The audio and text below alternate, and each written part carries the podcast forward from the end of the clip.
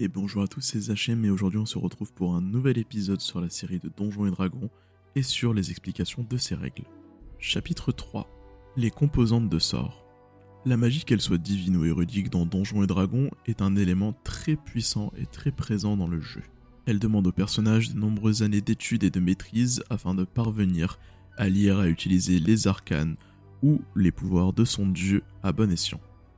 Lancer un sort au milieu d'une bataille peut changer drastiquement le cours de celui-ci et donner un avantage considérable aux aventuriers, comme à leur adversaire.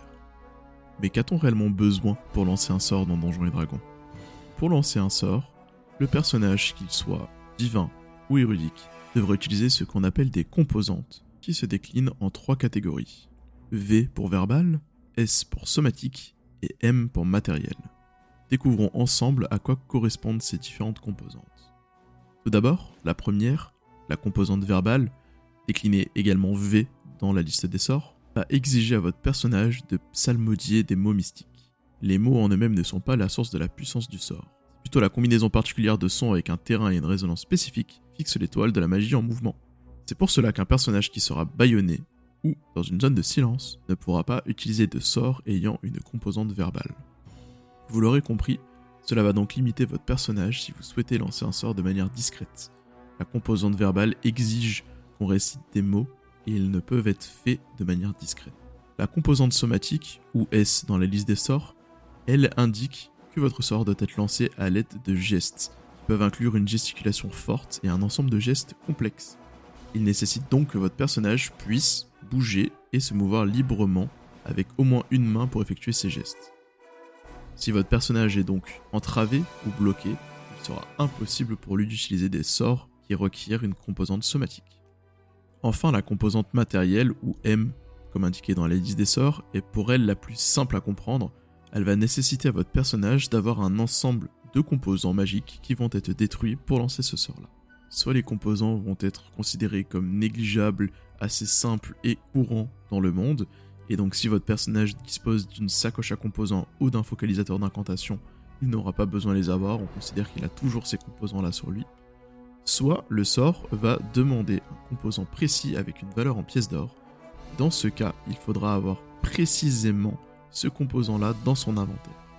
Exemple, le sort de rappel à la vie va nécessiter d'avoir un diamant d'une valeur de 500 pièces d'or qui sera consommé pour ramener à la vie un compagnon décédé composante matérielle impose également d'avoir une main libre qui peut être la même que celle utilisée pour la composante somatique, permettant de récupérer le composant.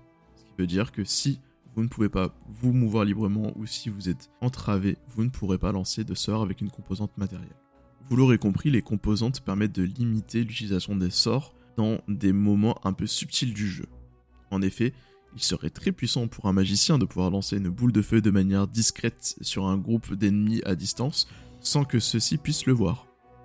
Pour cela que la boule de feu va vous demander des composantes VSM, donc verbal, somatique et matériel.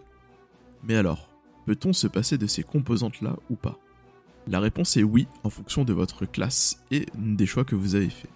En effet, l'ensorceleur, dans la cinquième édition de Donjons et Dragons, dispose à partir du niveau 3 de métamagie. La métamagie lui permettra de faire évoluer ou modifier les effets de ses sorts et parmi ces dons de métamagie là, il pourra choisir le sort subtil, qui lui permettra de dépenser un point de sorcellerie afin de lancer un sort sans la composante somatique ou verbale.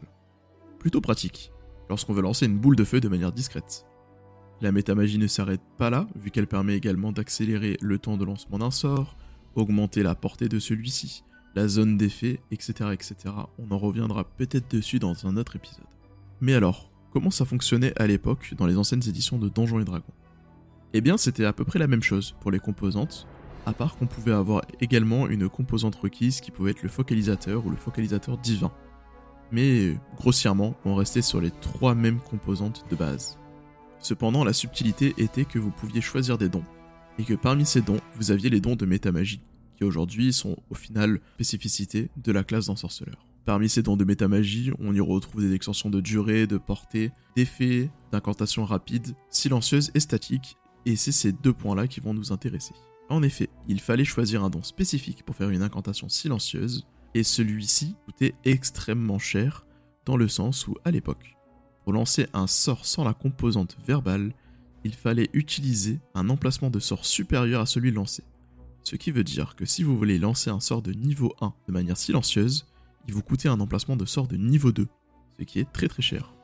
De même pour l'incantation statique, il fallait choisir le don précisément, et lorsque vous voulez lancer votre sort de manière statique, il fallait utiliser un emplacement de sort de niveau supérieur. Alors du coup, vous pourrez me dire, mais ça me parle pas trop. Alors si on revient un petit peu dans les classes de la partie D20, cela signifie que par exemple pour un magicien, il pouvait acquérir son premier emplacement de sort de niveau 4 au niveau 6. Déjà énorme, il fallait monter le personnage niveau 6.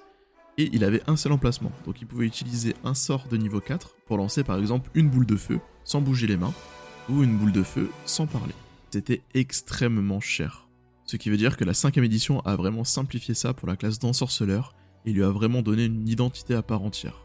Et ce sera tout pour aujourd'hui pour les composantes de magie. On aurait pu aborder aussi le thème de la concentration, mais je vous le réserve pour une autre vidéo. J'espère en tout cas que cet épisode vous aura plu. On se retrouve très prochainement pour la suite. C'était Zachem, racontez-vous de belles histoires et amusez-vous bien. Ciao